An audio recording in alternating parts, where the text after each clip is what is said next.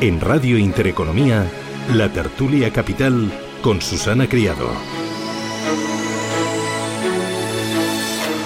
8 y 15 minutos de la mañana, esto es Radio Intereconomía, Capital Intereconomía. Hoy tenemos una tertulia especial, es una tertulia de mercados financieros, pero hemos puesto el foco en la sostenibilidad, que yo creo que es una de las palabras, uno de los términos y una de las acciones ganadoras en todo este año 2020. Sostenibilidad desde el punto de vista de la inversión, desde el punto de vista de la gestión, y yo creo que también todos nos hemos empapado por esta conciencia y esta necesidad de cambiar el mundo a mejor. Y tenemos que ser conscientes de que tenemos una palanca muy importante, que es nuestro ahorro, y que con ese ahorro colocado en eh, buenos activos, en buenos sectores, en buenas regiones y siempre con ese enfoque sostenible podemos eh, bueno, hacer muchas cosas y cosas interesantes.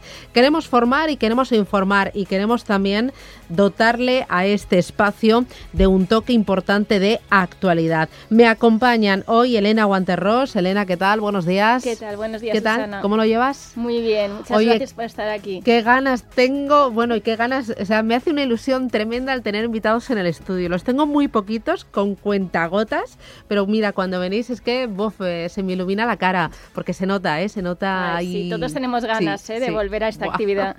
Muchas ganas. Bueno, Elena Guanterros es directora general para Iberia y Latinoamérica de Candria. Eh, nos acompaña Javier Turrado. Javier, ¿qué tal? Buenos días. Hola, buenos días. ¿Qué tal? ¿Cómo vas tú? Todo muy bien. Sí, bueno, oye, muchas ganas de tenerte aquí en, en Capital Intereconomía. Él es director comercial de Bankinter Gestión de Activos eh, en la entidad y nos acompaña también José María Martínez San Juan. José María, ¿qué tal? Buenos días. ¿Qué tal? Buenos días. A ti últimamente te veo más a menudo, ¿eh? Sí, ¿verdad? Sí, sí. Oye, eh, está bien, ¿eh? está bien. ¿Qué tal? ¿Cómo lo llevas? Muy bien, muy bien. Sí, me alegro. Bueno, eh, José María Martínez San Juan es responsable de selección de fondos de Santander Banca Privada. Em, oye, hablamos enseguida de sostenibilidad porque yo creo que ha sido uno y es uno de los grandes triunfadores de este año 2020 en los mercados financieros y que este COVID-19 va a suponer un antes y un después. Oye, pero antes, los mercados. Venía yo contando que el IBEX sube en el mes un 27%, pero es que en el mes prácticamente todos los índices del mundo suben a doble dígito. Eh, ¿Cómo veis este momento de los mercados, Javier? Sí, bueno, eh, efectivamente, eh, venimos de, un mes espectacular. Un mes donde parecía que, las cosas iban a, flojear y donde empezó con la noticia de, Pfizer, con el final de las elecciones americanas y, como bien dices, pues un, unos datos eh, espectaculares. Hemos visto la volatilidad a la baja, hemos visto cómo entraba dinero en, en la renta variable, hemos visto una, una cierta rotación sectorial y, hemos visto pues cómo determinados índices eh, se iban a máximos. Estamos hablando pues de del Russell, estamos hablando del S&P, el Nasdaq eh, casi en máximos y estamos viendo pues esas subidas de, más del 20%. Decías doble dígito, pero es que el doble dígito es, doble dígito alto, efectivamente, ¿no? Eh, y además hemos visto que dentro de esa rotación sectorial, pues aquellos sectores que habían estado más perjudicados durante la pandemia lo han empezado a hacer bien. Todos aquellos sectores, si queremos value, todos aquellos sectores cíclicos, eh, sector de energía, sector de bancos, aseguradoras, eh, coches, recursos básicos, es decir, un, comportamiento eh, espectacular. Y sobre todo, para mí, lo mejor es que parece que, empezamos a, ver la luz al final del, del túnel, ¿no? Los mercados parece que respiran un poco más tranquilos, sigue habiendo mucha liquidez, los bancos centrales nos dan soporte, la confianza está mejorando y además el periodo estacional es bueno. Normalmente después de las elecciones americanas eh, y en el periodo de otoño-invierno, pues eh, siempre tenemos entradas de, dinero y, buen comportamiento. Ahora quizás cabe preguntarse un poco, como decías, oye, ¿y ahora qué? que es la, la, pregunta de nota, ¿no? Eh, ¿Por qué no pensar que, las cosas van a seguir haciéndose bien? Si miramos las, las estadísticas, después y, nos cogemos pues los, los 15 mejores meses de, del Eurostox, eh, después de comportamientos muy buenos, todavía el mercado ha tenido retornos superiores al 1%, ¿no? Entonces, bueno, pues ¿por qué no continuar en, en esa línea? También es cierto, y, no podemos olvidarlo, que nos quedan poco más de 20 días de mercado ya, porque eh, decimos este un mes, pero al final esto se va rápido, ¿no? Porque tenemos ahora el puente, luego tenemos el 25 de, diciembre, el 31 de... el 1, no, ya 31, el 31 sé que hay negociación, ¿no? Pero es el... ya, O sea, queda nada. Nada, no, no nos queda muy poquito. Entonces sigue habiendo pues esa, esa rotación sectorial, ese posicionamiento de cara, digamos, a final de año y comienzo del siguiente. Y yo te diría, eh, parece que, que, también, aparte de, de la vacuna y de, de, empezar a ver cuándo se empieza a distribuir, creo que eh, ahora mismo volveremos de nuevo a mirar hacia la macroeconomía, volveremos de nuevo pues a, a, mirar a los datos que tenemos, por ejemplo, esta semana ya se ha publicado un, un dato en China eh, espectacular que vuelve a niveles eh, precrisis. Eh, tenemos datos de ISM, tenemos de nuevo datos de, de, inflación y datos de empleo en, en, Estados Unidos y tenemos los bancos centrales. Es decir, ya ahí en, en diciembre, el día 10 en, en, Europa, 12 y 15 en, en Estados Unidos, eh, e indudablemente pues ya, ya tenemos aquí el, el, final de año. Pero ¿por qué no soñar y, y, y pensar que, que, este movimiento eh, va a continuar? Indudablemente habrá volatilidad, indudablemente tendremos idas y venidas, pero... Bueno, a la espera de ver cómo se desarrolla el mes de diciembre y a la espera de la otra vacuna, que es la del Banco Central Europeo, sí que estamos viendo que este año 2020 está siendo eh, un año marcado por la fuerte volatilidad, eh, un desacople entre economía real y mercados financieros, porque el año está siendo bastante bueno, un año donde está triunfando la dispersión en activos, la dispersión en regiones y un año donde ha triunfado la sostenibilidad. ¿Hay un antes y un después en esto de la sostenibilidad con el COVID-19? Este 2020 está cambiando las cosas, José María. Bueno, yo creo que, que, efectivamente COVID está siendo el gran impulsor de la sostenibilidad, ¿no? El motivo, bueno, pues es la crisis económica y, por ende social que, ha provocado en, todo el mundo. Al final, si pensamos, la mayor parte de los paquetes de estímulo y, de reconstrucción que, que se vienen llamando, que están llevando a cabo los distintos gobiernos de forma consensuada, eh, está enfocada en la sostenibilidad. Eh, buena parte de, del gasto está intentando pues reducir esa creciente desigualdad que comentaba antes, está enfocado a reparar de alguna u otra manera la maquinaria económica. Y, y, en el caso concreto de Europa es llamativo porque hemos aprobado el mayor paquete de estímulo jamás financiado a través del presupuesto de, de la Unión Europea, que es un presupuesto estructural de largo plazo, y además se han añadido iniciativas más coyunturales como Next Generation o, o el programa SURE, ¿no? Estamos hablando de 1,8 trillones de euros ¿eh? de, paquetes de ayuda. Eh, ayuda para proteger la salud, para reducir la pobreza, eh, ayudas para lograr una Europa más moderna, digital y, comprometida con, el medio ambiente. Por lo tanto, no es solamente el COVID, yo diría que es el COVID, junto con el problema climático, la preocupación climática, lo que está de alguna manera empujando a la sostenibilidad. Mm, Elena, vosotros en tu casa, ¿cómo lo estáis viendo? Sí, nosotros estamos viendo que efectivamente esa concienciación por uh -huh. parte del inversor final es mucho mayor. Eh, de hecho, si vemos cifras eh, en el año, por ejemplo, el crecimiento de los fondos, de los activos bajo gestión en toda Europa ha sido un 5%, pero para los fondos eh, ESG, es decir, fondos eh, que invierten con criterios socialmente responsables, ha sido un 19%. Uh -huh. Sea, es casi cuatro veces mayor el crecimiento en fondos socialmente responsables que en, el global de la industria.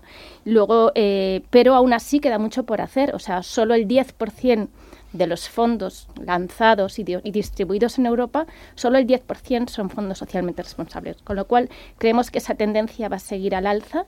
Creemos que hay también un empuje por parte de los reguladores para que así sea y la mayoría de los bancos van a tener una gama disponible a sus clientes eh, con este tipo de fondos. ¿no? O sea, en el momento en que MIFID le pregunte al inversor final, ¿usted quiere invertir en, fondos socialmente responsables, sí o no?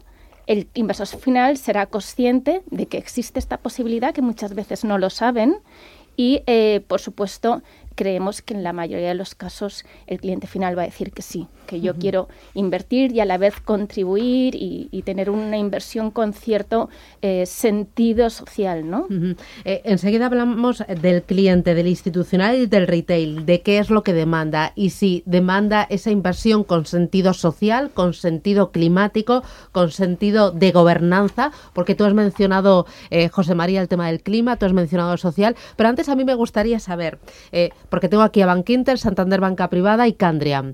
Eh, ¿Para los tres la sostenibilidad es lo mismo? Bueno, yo creo que. O sea, os lo digo para los tres, pero en general para eh, toda la industria de gestión de activos. todos eh, trabajáis con las mismas medidas, los mismos criterios, vais todos en la o sea, sé que en la misma dirección, pero no sé si a igual velocidad o a igual marcha o a igual consumo de gasolina. Eh, en el caso de Candriam, para nosotros está dentro de, nuestro, dentro de nuestro ADN. El primer fondo socialmente responsable se lanzó en 1996. Entonces son muchos años invirtiendo con estos criterios, pero ha ido evolucionando. Al principio el fondo eh, simplemente excluía ciertos sectores, luego hemos ido eh, haciendo lo que llamamos best in class, es decir, seleccionar a las mejores empresas dentro de cada sector, luego hemos ido haciendo integración de todos los criterios en la gama, luego hemos buscado que haya cierto impacto, que podamos medirlo. Hay además tantas herramientas, tantas bases de datos, tantos datos que es muy difícil que, que todas las gestoras tengamos unos mismos criterios a la hora de hacer sostenibilidad pero para eso está la regulación que va a venir, ¿no?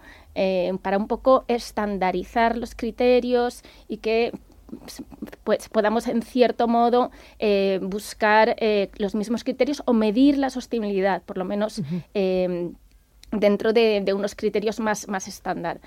Pero yo creo que todos estamos aportando, todas las gestoras estamos aportando a este estilo de gestión. Eh, yo lo que creo es que eh, estamos en, una fase muy temprana. Esto todavía tiene que evolucionar mucho.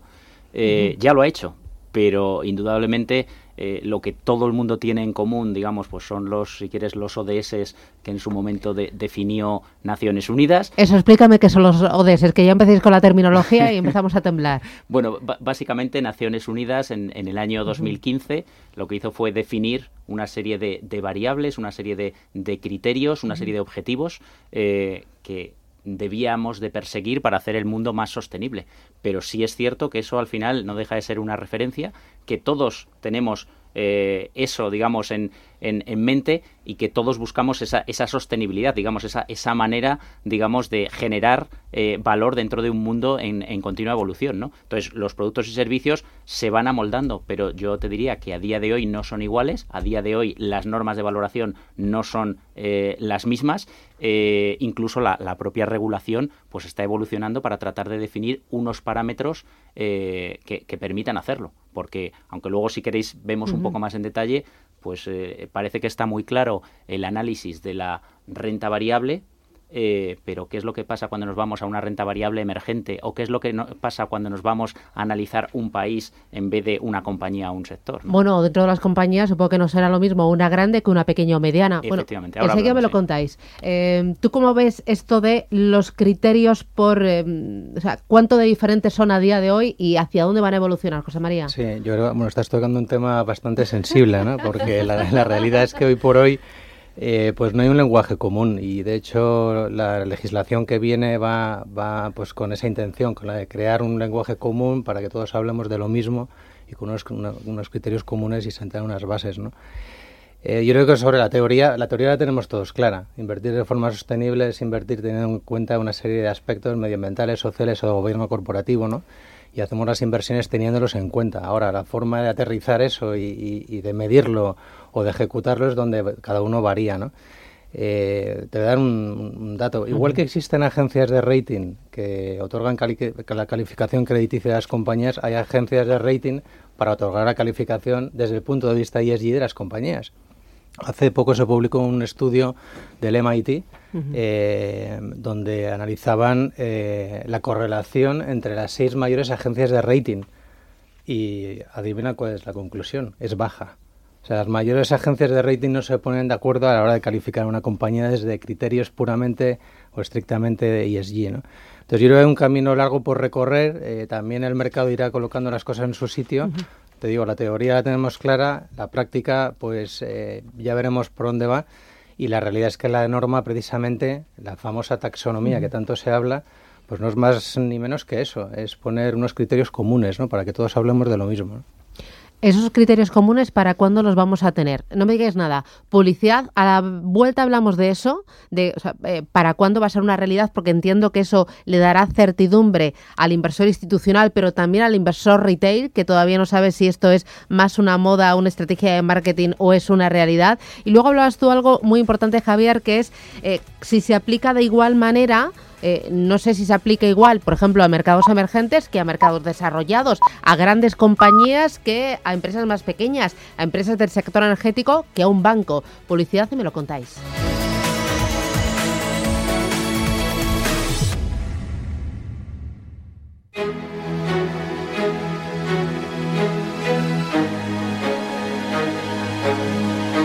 En Intereconomía, la tertulia capital. Música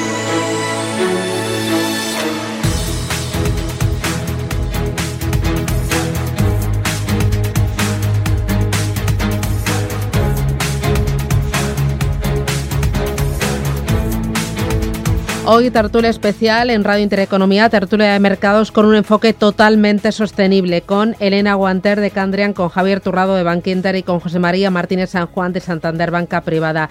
Oye, eh, hablabais de unos criterios, unas normas en común. ¿Eso para cuándo? ¿Cuándo va a ser una realidad para que el inversor final eh, invierta con una mayor seguridad, una mayor conciencia y al final esto fluye, que dentro de unos años no hablemos de sostenibilidad porque ya mm, venga la percha, ya se entienda. ¿Eso para cuándo, Elena? Bueno, ya esta es una realidad, pero efectivamente para el año que viene, a partir de marzo, eh, las empresas que dicen que van a invertir, con que, invierten con criterios socialmente responsables, tendrán que informar de cuáles son los criterios que utilizan ¿vale? y, y de cómo miden ese impacto de los criterios en sus inversiones, ¿no?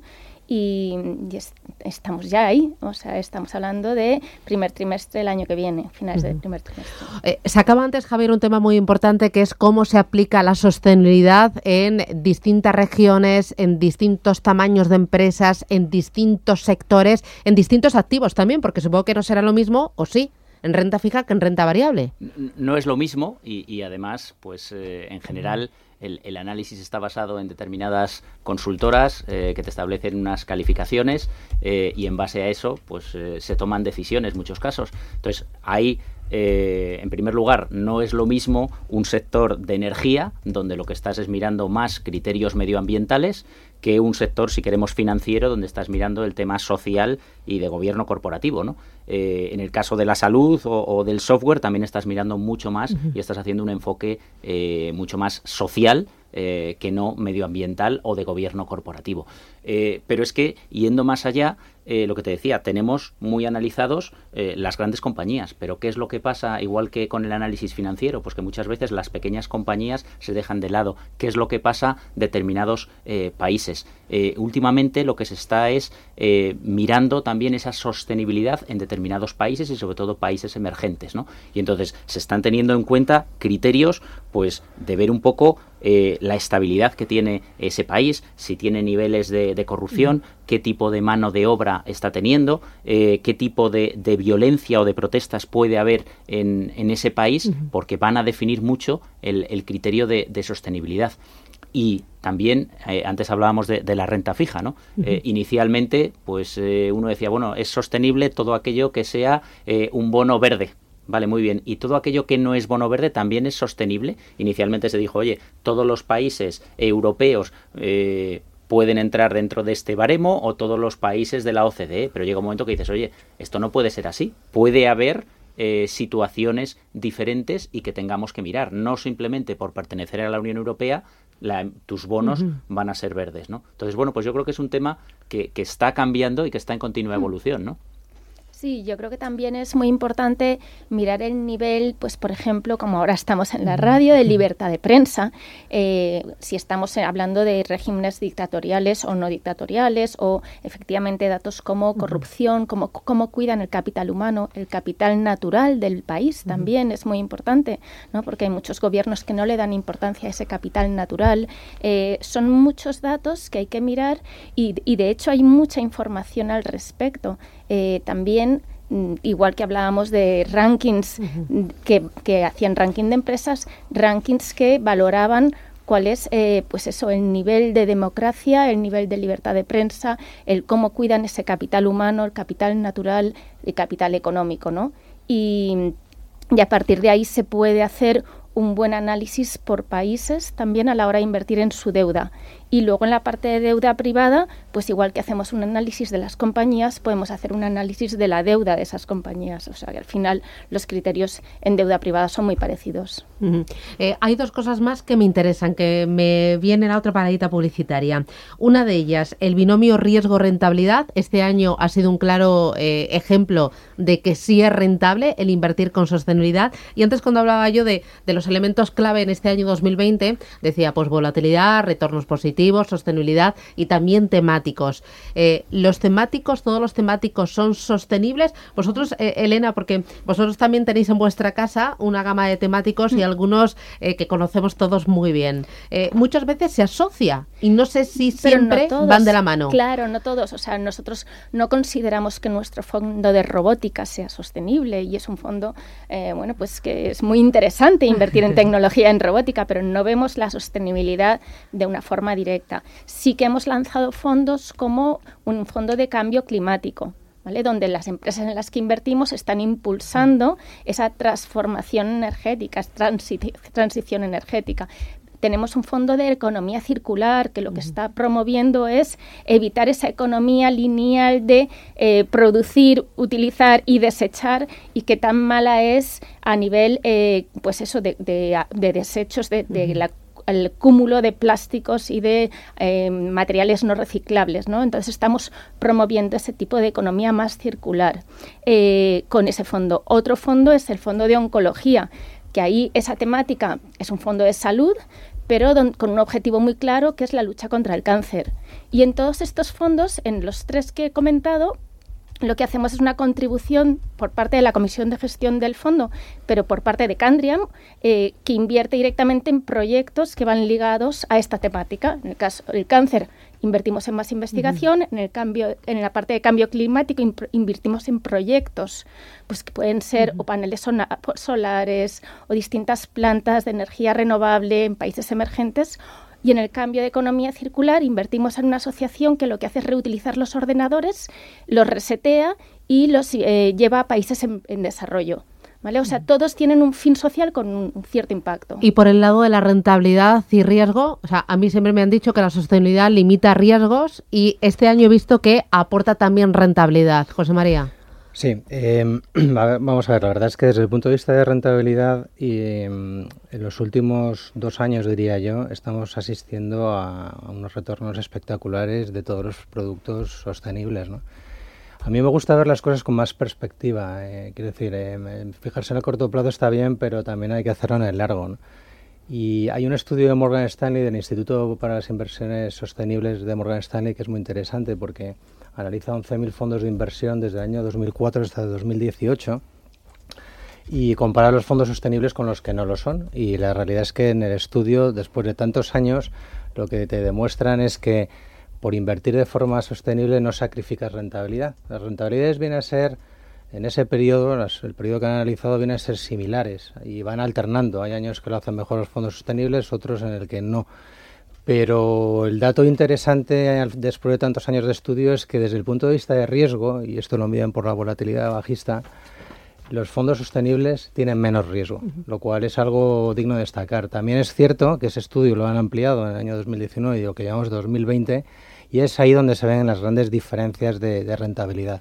Los fondos de renta variable, por ejemplo, han sacado tres puntos porcentuales a los índices que no son sostenibles y los fondos de renta fija pues están rondando en torno a un punto y medio, dos puntos porcentuales eh, en ambos años, ¿no? lo cual es digno de destacar sin duda.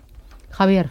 Bueno, vamos a ver, eh, yo creo que eh, igual que al principio se decía que había pocas compañías y que había poco historial, hoy en día ya tenemos más de 12 años de historia. Entonces, creo que, que ya está más que suficientemente contrastado eh, que la sostenibilidad es capaz de, dar buenos resultados. Cuando se hacen estudios de, este tipo, el 80% de, de, los estudios nos demuestran que, el rendimiento de una acción eh, o de una compañía eh, se ve positivamente premiado eh, por tener criterios de sostenibilidad, ¿no? Eh, y algo tan simple como cogernos ya sin necesidad de acudir a estudios muy elaborados, es decir, cualquiera que coja la comparativa de un índice global, el, Morgan Stanley, el, MSCI global, y lo compara con el MSCI ESG, e es decir, el, índice de, de MSCI, pero con criterios de sostenibilidad, los resultados de los 10, 12 últimos años son muy parejos. Con lo cual nos viene a demostrar que el invertir eh, con sostenibilidad no es incompatible con obtener resultados financieros eh, importantes. Yo, quería remarcar justo lo que ha hecho José María. Eh, estos fondos lo que tienen es una volatilidad a la baja menor, porque la, verdad lo que están haciendo es reducir ciertos riesgos y esos riesgos pueden ser en caso de una empresa eh, de, energía, un riesgo de accidente o de desastre natural por no haber tenido las medidas necesarias para evitarlo. En el caso de una empresa, pues a lo mejor de tecnología o de software,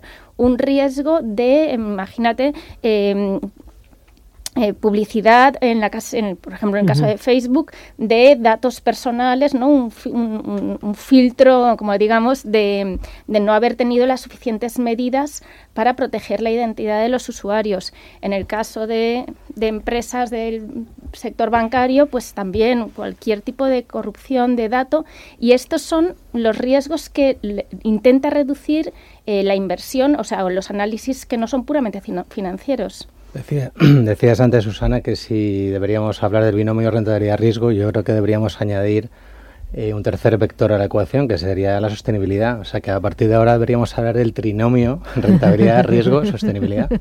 Bueno, me voy a la última parada publicitaria. A la vuelta, le damos a la maquinita del tiempo. En 2021, 2025, 2030, 2035. Eh, ¿Cómo, ¿Cómo se aplicará la sostenibilidad por parte de las gestoras? Eh, ¿cómo, cómo, será la demanda? ¿Cómo serán los productos? Publicidad y viajamos al futuro.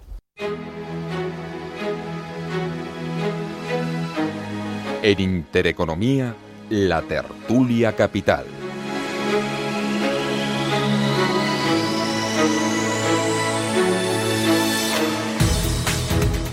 Nos, uy, que vamos justitos, justitos. Oye, eh, le damos a la máquina del tiempo. Eh, al próximo año, dentro de 10 años, dentro de 20 años, eh, ¿cómo será la sostenibilidad? Darme, dame un, mensaje de futuro. Elena.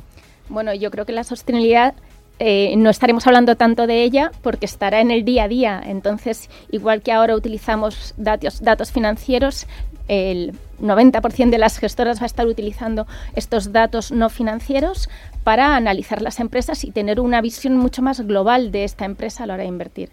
Javier. Bueno, vamos a ver, yo, te diría tres cosas. Eh, la primera de ellas, con respecto a la demanda, antes hablabas eh, acerca de si esto era una tendencia o no.